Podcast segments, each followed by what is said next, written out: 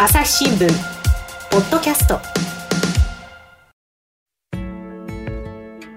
朝日新聞の神田大輔です、えー、北海道のですね核のゴミ受け入れに関する問題議論について北海道報道センターの伊沢健二記者に聞いていきます。伊沢さんよろしくお願いします。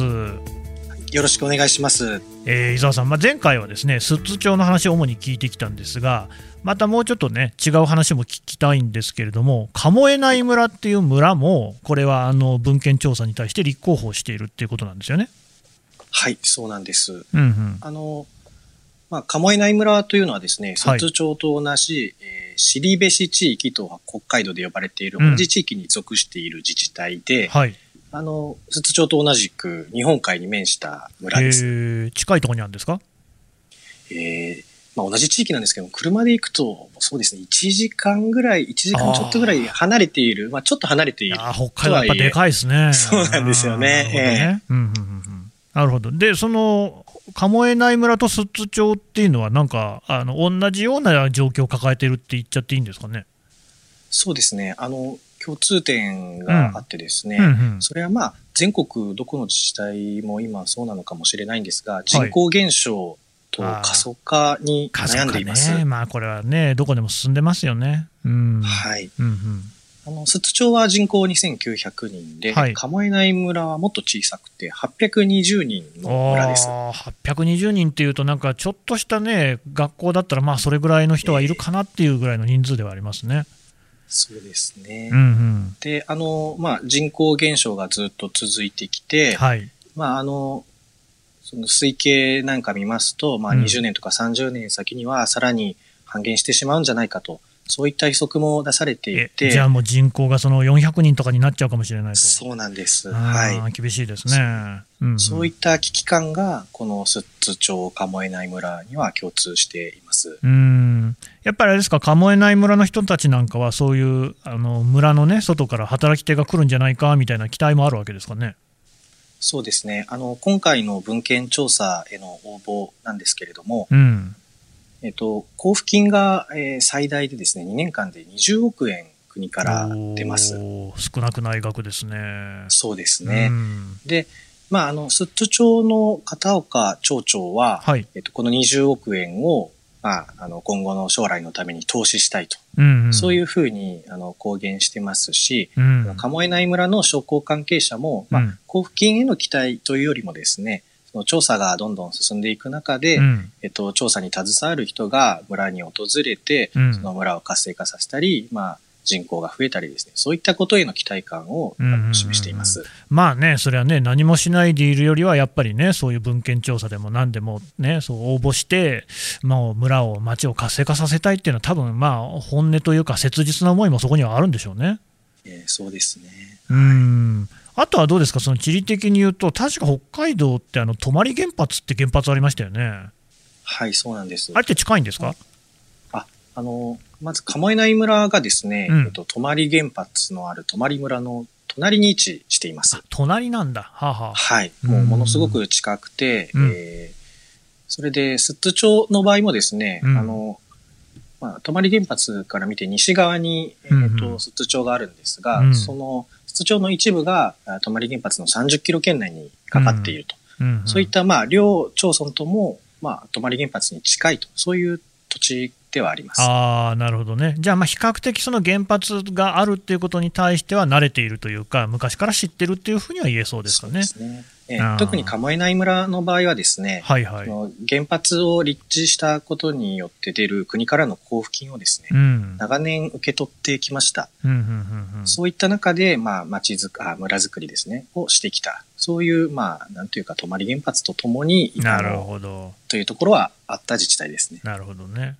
で、その伊沢さん、聞きたいんですけど、まあ、前回にき、はい、その寿都町長の話がですね結構あの盛り上がりましたけれども、鴨江内の方は村長さんはどんな動きなんですか、やっぱこう反対運動とか起きてるんですか？実はですね、はい、寿都町ほど反対運動というのは見られません。うん、あそうなんですね。はい、なぜでしょう？それはですね、あの、まあ、もともとその人口が820人で、うん、で、なおかつ高齢化しているっていう、そういう事情もあるんでしょうけれども、うんうん、まあ、先ほど申し上げた、その、泊原発の近くで、その近隣自治体として生きてきたと。そういうあの思いがですね、うんうん、あの比較的村民の中には大きくてですね、うん、その原発から、原発で電気を作ると必ず出てしまう核のゴミをどうにかしなければいけないっていうですね、何か使命感に近いようなものがですね、結構村民の方々は持っているんだなっていう印象を、まあその住民説明会の発言なんかを聞いて思いました。え、使命感ですか？なんか例えばどういう発言からそんな感じを受けたんですか？はい。あの、釜内村ではですね、うん、あの、寿都町の場合は、こう、町長が主導して文献調査にするっていう動きを取ったんですけれども、はい、あの、村の商工会がですね、釜内村では、うん、この文献調査を実現してほしいとあの、下からこう、要望を上げるような形で、えー、その実現に向けて動き出しました。さっきの、ね、話だと、スッツの場合は、その住民からその反対であったり、住民投票を求めるような署名の運動があったけれども、鴨江内の場合は逆で、住民の方から、いやいや、もうぜひ文献調査やりましょうよみたいな形で声が上がってきたと。えそうなんです。あなるほどね、そこ全然違いますね。そうですね。うん、えそこが、まあ、その反対運動、今起きているものがですね、スッツとカモエ内ではちょっと違うのかなというふうに思います。あのまあ、さカモエ内村の村長さんは、この問題に対してはどういう姿勢なんですか？あの、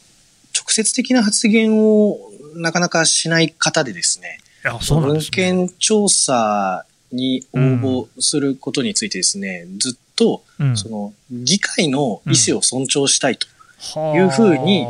繰り返し述べてきました。逆ですね。スッツの方はね、議会の方が村長の意思を尊重したいみたいなね。あ、村長、えー、町長の意思を尊重したいみたいなね。そうですね。はあ、まあ、和をもってたっとしとなす美しき日本っていう感じもしますけれども、なんかちょっともやもやっともするんですが、はい、えっ、ー、と、ただまあ、スッツはトップダウン、で、えーはい、カモエ内はボトムアップ。なんだけれども、どちらも、はい、文献調査に対して手を挙げましたよということなんですね。はい、そうなんです。うん。なんでね、今こう、同時にこう2つの町村でこういう動きが起きてるんですか？はい。あのそもそも核のゴミをどこで処分するかという問題は、うん、もうあの原発が動き出した50年以上前からずっと課題に上がっている問題で、えで、その、それを決めないまま原発だけ動かしてきて、どんどん核のゴミが溜まってしまうという悪循環に至っていました。うんうんうんうんだから、それで、まあ、はい、はい、どうぞ。はい、どうぞ。はい。それで、まあ、なかなか、あの、解決策がない中で、あの、うん、ようやく2000年、まあ、ちょうど20年前ですね、えっと、国が、あの、地下に、地層にの深くに核のゴミを埋めるっていうことが、うん、まあ、処分方法としては最適だというふうに、うん、あの、まあ、研究結果等々を踏まえて決めて、うん、えー、じゃあどこにその持っていくのかっていうのを、あの動き出したと。でだから、まあ、20年間、この処分地を探そうと今、やってきたんですけれども、やはりその核のゴミを受け入れる自治体っていうのは、そう簡単には出てきませんでした、まあ、そりゃあね、だってそれこそこう住民の方も反対するだろうし、そこのね、え。ー、町長さんとかね、村長さんにしたところで、自分、そうやってね、支持者の支持離れみたいなのが起きることもこう覚悟しなきゃいけないわけだから、まあ、なかなかこう、おいそれとね、じゃあうちでやりますってわけにはいかないですよね。そうなんですね。うんうん、で、実際にあの13年前、2007年なんですけれども、うんあの、高知県の東洋町というところがですね、ほうほうほうこれはあの、町長がですね、うん、あの、周りにあまり相談せずに、独断で文献調査に応募しちゃったという事例があったんですね。うん、へえ、どうなりました？で、その結果、やはり、あの、反対派というかですね、反対運動が激しく起こってしまい、えっ、と、町長は、あの、選挙で敗れ、うん、えー、あの応募撤回に追い込まれると。そういう過去がありました。ほうほうほうほうほうほう。なるほど。で、はい、そそうですね。うん、で、その、あの、まあ、反省からなんですけれども、うん、国はやっぱり、その手を挙げるとこを待っていても、これはなかなか、その、選べないというふうな、あの、ことを反省してですね、うん、それで、まあ、新たな方法として、国が前面に立って、国が自治体にお願いすると。そういう方式もあの導入して、はい、えー、進めようと。あの、応募を待つけれども、うん、あの、こちらからもお願いすると。そういう姿勢に、うん、えー、変わりました。うんうん、はい。で、あの、その結果なんですけれども、まあ、あの、寿都町は、えー、どちらかというと、その、手を挙げた方なんですね。あの、うちはやりますよと。そうなんです。うあの、なんというか、め、珍しいというかですね、うん、なかなかこう、ない、あの、国もなかなかこれは難しいんじゃないかっていう中で手を挙げてくれたと。でもやっぱり、それは難しいので、あの、申し入れ、つまりお願いする形でやっていきたいと。うん、そこで、あの、浮上したのがこの鴨えない村だったんですね。ほうほうほうで、鴨村というのは、あの、先ほど申した通り、えっ、ー、と、泊原発が近くて、その、はい、実は、十数年前から、この核のゴミの問題について、商工関係者の間で勉強会が開かれていました。うん。うんうん、で、えっ、ー、と、実際に、あの、今年に入ってですね、その、先ほど申しましたが、あの、請願という形で議会に文献調査を進めてほしいと、そういう流れになったので、うん、まあ、これを捉えて国はですね、あの、お願いするという申し入れをすると。うんそれで、まあ、あの、村長も議会は、えっ、ー、と、文献調査応募の請願を賛成多数で可決、あ、採決、採択したので、議会の思いを尊重して、それで、あの、文献調査に進むと。そういう、あの、スッツとの違いという意味でも、あの、構えないは進みました。まあね、だからその、まあ、抱えている事情は、例えば過疎化であったりであるとか、あるいは産業がね、やっぱりどうしてもないと、それこそね、町にも村にも活気が出ないよとか、その辺は共通してるんでしょうが、やっぱそれぞれに抱えている事情は違う、特にね、その鴨えないの人たちがですね、そこまでその積極的に、むしろですね、そういうその核のゴミをま処分するものに関しても、その検討のプロセスね、えー、うちでやろうじゃないかっていう、そういう動きになってるっていうのは、まあ、ある種、やっぱりこの過疎化が象んでいる日本の地方を、まあ、象徴したような話だなと思うんですが。はいえーとね、伊沢さんね、そもそもなんですけれども、ごめんなさいね、はい、順番がね、まあ、後先な感じはするけれども、核のゴミ、核のゴミって言いますが、これってどれぐらい危険なものなんですかね？はい、あのーものすごく危険なもので、あの、本当に強い放射線を放ちます。うん。で、あの、うん、人間がですね、近づくとすぐに死んでしまうほどの強い放射線を放ってしまうと。死んでしまうんですか？ええ。それぐらい危険なものです。ほうほうほうほう。じゃあ、これはやっぱりね、そのなかなか受け入れるっていうのは、まあ、難しいっていうふうに考えるところも多いでしょうね。はい、そうなんですね。うんただね、まあ、そうは言っても、この原子力発電どうするかっていうのは、結構こう、まあ、世界的にね、日本に限らずね、まあ、議論になっているところで、これはまあ、少なくとも原発、日本に現状存在しているわけだから、そのゴミっていうのは当然出てこざるを得ないわけで、どっかが引き受けなきゃいけないわけじゃないですか。はい、そうです。今までってどうしてたんですか？今まではですね、あの、日本の場合は、やはり、あの、行く当てがないので、うん、えっと、青森県の六ヶ所村でですね、うん。うん、中間貯蔵という形で、うん、えー、保管していました。うんうんうんうん、で、まあ、あくまで中間貯蔵であり、うん、最終処分場ではないので、ね、えっと、まあ、行く当てがない、つまり、えっと、原発は稼働してゴミは増え続けるけれども、その最後の場所がないという意味で、トイレなきマンションというような言われ方をしていました。なんかすごいね、実感のあるようなこう例えですけれども、トイレのないマンションって、そんなとこ絶対住みたくないですもんね。そうなんですよね。はい、なるほどね。いや、でもだから、え、あれですか、もう原発ができて50年とか経ってるわけですか？そうですね、日本では、はい。その間、ずっとこの問題を、こう、なんかたらい回しというか、放置というか、先送りというか、にしてきたってことですか？はい。あの、一応、その、どういった処分方法がいいかという研究はずっと進められてきたんですけれども、あの、なかなか、やはり、えー、固まらず、うんうん、まあ、地層処分がいいというふうになったのは、この20年の話であり、じゃあ、この20年っていうのも、どこまで進んだのかというと、うん、あの、この寿都町と鴨江内村が初めての調査という位置づけです。朝日新聞ポッドキャスト。共に考え共に作る。音声による新しい報道の形。朝日新聞ポッドキャスト。国内外250を超える取材拠点。約2000人の記者が追う世界の今地域の声。しかしあなたは知らない。新聞には書かれていないことがある。ニュースの向こう側を語り合う。朝日新聞ポッドキャスト。でこれ、あれですよね、実際にその文献調査ってことになっても、その最終処分場みたいなのができるまでっていうのは、だいぶ時間かかるんですよね。はい、そうなんです。あの、うん、まず、やはり処分場をどこに作るか、そこが果たして処分場にふさわしい場所なのかっていうのを調べる必要があります。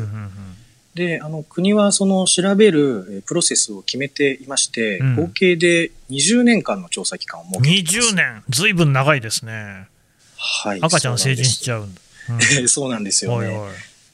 で、あの、20年間、あの、3段階ありまして、うん、今、寿都町と鴨江内村で始まっている調査というのは、文献調査と呼ばれるものです。うんうんうん、で、文献というふうにあるので、まあ、既存のですね、今あるデータや論文をもとに、その場所が果たして、その地震のリスクがないのか、火山のリスクがないのか、というのを、本当に机上、机の上で調べていくと。ね、そういう調査ですね。はあはあ、だから文献なんですね。はい。うんうんうんうん、で、これが2年間。で、うん、先ほども申し上げましたそれも2年もかかるんだ。えー、はいはい。はい。で、まあ、あの、その2年間で、えー、20億円の交付金がその自治体には最大で出ると、ね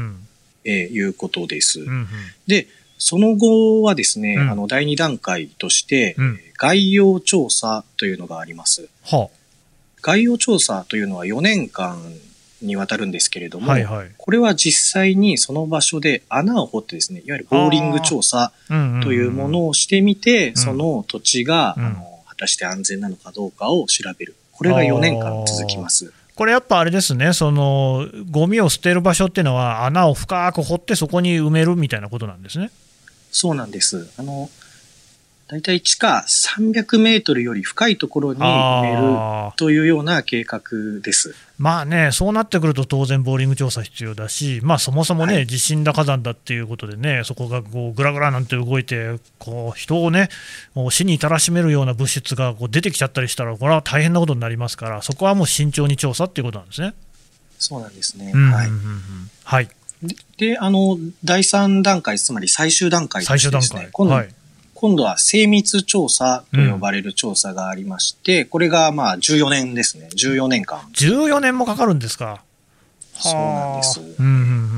で、この調査というのはですね、あの、ボーリングよりさらに進んで、あの実際に地下に施設を作ると。へー。で、地下施設作った上で、その14年間かけて、その土地が、その地盤が安全なのかどうかを調べると。そういったもう本当にあの処分場一歩手前ぐらいなところまで行く調査ではあります。なるほどね。でだからそのまあ全部で20年間、20年の間、はい、あそこ選ばれればですね調査をすればあ交付金がもらえるってことになるんですね。そうなんです。あの、まず文献調査で最大約20億円。20億円ね。はい。で、第2段階の概要調査では、うん、えっ、と、4年間なんですけれども、うん、最大で合計約70億円。70億円。はいはい。はい。で、第3段階、この14年間の精密調査については、まだ交付金の額は決まっていません。いない、まあ、ただなんか推測するに、そのね、はい、2年で20億円ってことは、1年で10億円、その文献調査の段階でもらえるわけだから、それより少ないってことはなさそうだし、まあ、相応の額が20年にわたって自治体にもたらされるってことなんですね。そうなんです。うんやっぱりその辺が魅力ってことなんでしょうね。ええ、そういうふうに、まあ、あのなっていますね。はい、うんただ、まあやっぱりずっとそのプロセスで気になってるのが、寿都町に関して言うと、町長さんが割とこうなんか独断で話を進めてる感じがあるんですが、あの、はい、そもそもこれね、町民に対して、こういうことをやりますよっていうのの説明があったっていうのは、いつからなんですか？これはですね、うん、あの、まず最初にこの問題がですね、うん、明るみになったのは、まあ今年の8月13日だったんですけれども、はいはい、あの、地元紙の北海道新聞が、あの長官一面トップでですね、うん、核のゴミ最終処分場、寿都町が応募、調査応募検討というでかい見出しで報道しました。これはあれなんですね、北海道新聞の特ダネで始まってるんですかそうなんです。じゃあ、それまでは、その片岡町長なんかも全然何にも言ってなかったんですね？そうなんです。あの、えっ、ー、と、まあ、昨年の春頃から、えっ、ー、と、はい経済産業省の職員を招いて、エネルギー全般の勉強会というのは開いてきて、そこの出席者にはですね、町議の全員や、あと、まあ、主要な産業団体の人を呼んでですね、一緒に勉強していました。でただ、その、まあ、エネルギー全般の勉強会だったので、出席者含めて、まさか核のゴミの処分のことを町長が考えているなんてことはですね、あまり思っていなかったんですね。なるほどね。で、まして、その町民はその勉強会すら知らなかったので、うん、あの、本当に寝耳に水というふうに町民の方々は言っています。じゃあもう町のほとんどの人にとってはもうまさに初めて聞いたよと、その報道でね。っていう話にはなる。そうなんです。あええ、それはもう伊沢さんもその北海道新聞読んで初めて知ったよと。ええ、あの、いわゆる、あの、うん、抜かれるというかですね、ね。あの、特ダネを書かれると、そういうことでしたね。まあね、私もそうですけどもね、伊沢さんもね、警察取材なんかやってると、そういうことはね、え結構頻繁にありますけれども、あら、嫌なもんですよね、え本当にね。ええそうなんです、はい。で、その、実際にその取材、もう8月13日の時点から伊沢さんがやってるんですか？あの、私は当時担当が、えっ、ー、と、あの、警察担当で、全くちょっと別だったので、なるほど。当日は関わることができませんでした。ただ、もちろん、あの、ものすごい大きなニュースなので、あの札幌の別の記者がですね、出張約2時間半かけて行って、はい。ええ、あの、片岡町長はですね、はいはい、各社の個別取材に応じるという、なかなかこう、あの、なんていうんですかね、うん、アピールというかですね、この自分が言いたいことを割と伝えるタイプの方なので、うん、えっ、ー、と、そこでまあ取材ができて、えー、報道できました。あの、普通そういう時って会見を開いたりしそうなものですが、そうではなかったんですね。そうなんですね。まあ、もともとまあ、そんなにそのマスコミ対応にも慣れていないっていうのもあったのかもしれないんですけれども、まあまあね、ただやはり自分のこう主張をですね、なんていうんですかね、呼びかけるように伝えたいという、そういうような感じの方ですね。なるほどね。だからまあそこからその発端になって、えーはい、でまあそれこそね、住民も知らされてないどういうことなんだっていうことにはなるでしょうし、はい、なんかね、そのさっきの肌感覚発言もそうなんですけれども、割とこう町長が独断でことを進めていて、で周囲に対する、まあ、根回しっていうとね、言葉があんまりい。い響きないかもしれないですけれども、周知みたいなことをせずに、ことを進めている、でしかもそれをずっと続けてるなっていう感じを受けるんですが、これ、伊沢さん、実際に現地で見ていて、どんな印象ですか？はい。あの、本当にそういった面があるのと、ただ、うん、あの、核のゴミの問題については、片岡さんは思い描いていたのは、うん、もうちょっとやっぱり根回しをしたかったらしいんですね。ああ、なるほどね。ええ、つまり、その、町議への説明だったり、産業団体の説明だったりっていうのをある程度した上で、あの、発表したかったと。ただ、あの、北海道新聞が報じてしまったので、あの、まあ、町民もね、耳に水という形になってしまった、ね、ということですね。まあでも、伊沢さんもやっぱりこのネタ取ったら書くでしょ？まあ書きますね。うん、僕は書きますよね。そこからね、どう判断するかっていうのは、まあ、町民の皆さんであったりのね、判断になるんだろうけれども、はい、うん、まあ、だからそもそもその最初の勉強会のところから全部ね、公開してつまびらかにね、そういうこう意図があるんでって言ってりゃよかったんじゃないかっていう気もしますからね。そうですね。はい。まあ、それでまたこれからね、いろんな動きがあるんでしょうけれども、今後のポイントなんていうと、伊沢さん、どんなところになりますか？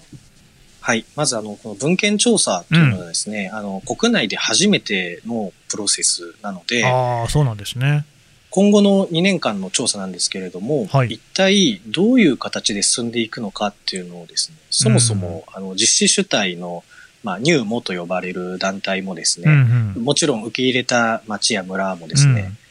うん、あの、どういったものが進んでいくのかわからないので、はい、あの、そこをまず、えっ、ー、と、ウォッチしたいなとは思っています。なるほどね。はい。他にもありますか？はい。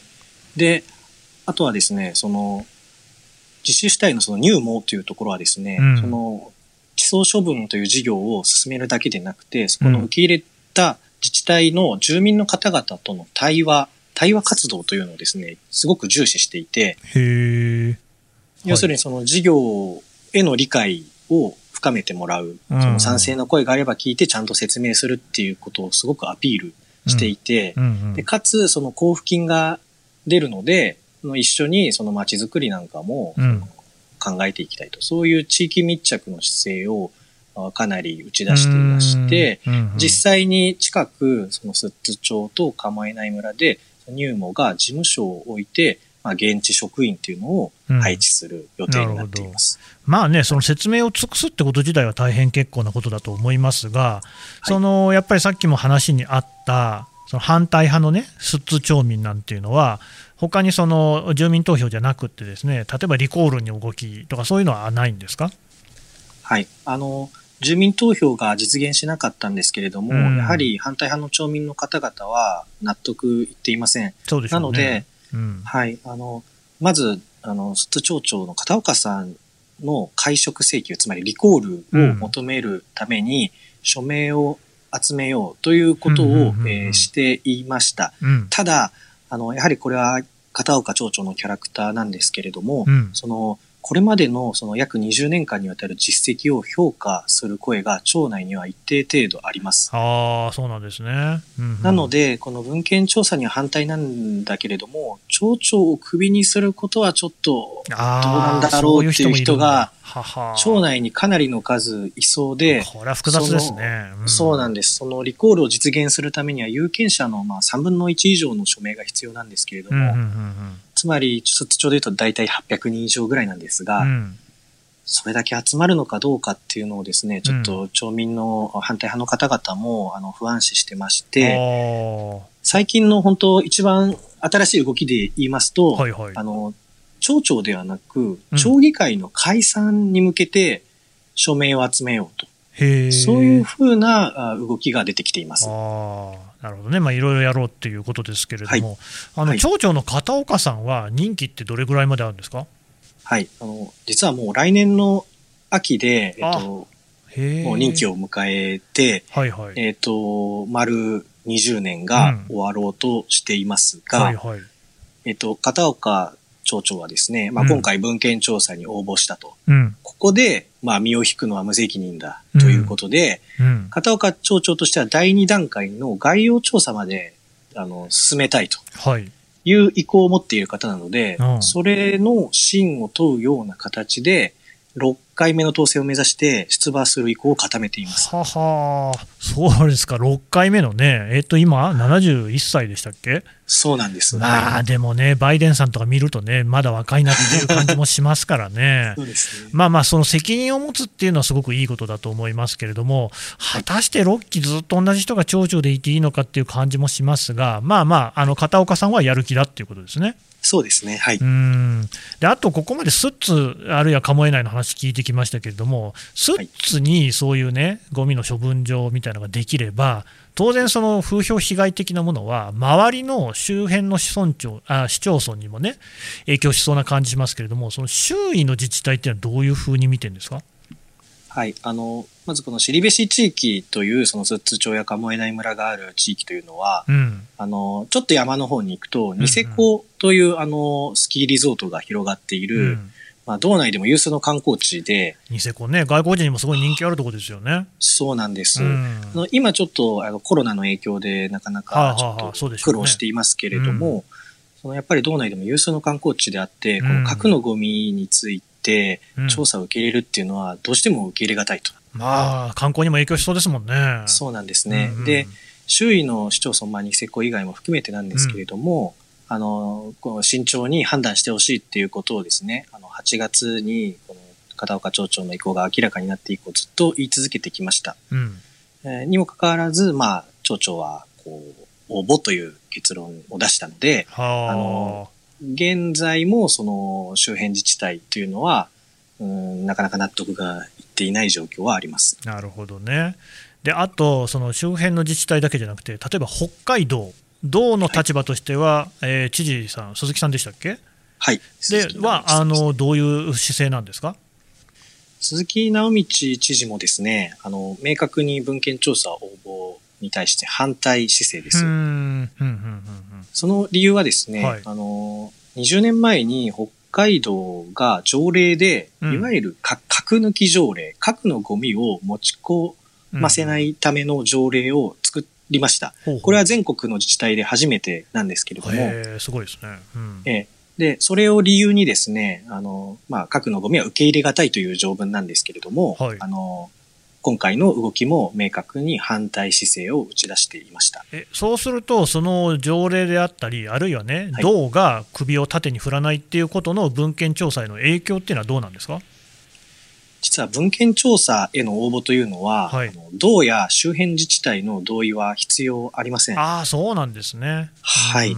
なので、えっ、ー、と、寿都町、まあ、ないし鴨江内村が単独の判断で、えー、文献調査を進めることができました。ね、ただし、あの、一点付け加えるとですね、はいはい、あの、第2段階の概要調査については、これは法律にですね、あの、知事の意見を尊重するというふうに明記されているので、はいはい、第1段階から第2段階に進むときには、知事は意見を求められることああ、そうなんですか。じゃあそこでダメだって言ったらダメになっちゃうそうなんです。鈴木さんはそこでは反対するともうすでに明言してます。はあ、はあ、なるほどね、まあ、でも少なくとも文献調査はできるわけで、その間に少なくとも20億円の交付金は出ると。はい、そうです。わかりました。どうもありがとうございました。ありがとうございました。朝日新聞。ポッドキャスト。はいというわけで核のゴミの問題北海道報道センターの伊沢記者に聞いてきましたがえー、この話僕はねちょっとね沖縄を思い浮かべたんですよね。北海道と沖縄日本列島の端と端ですが、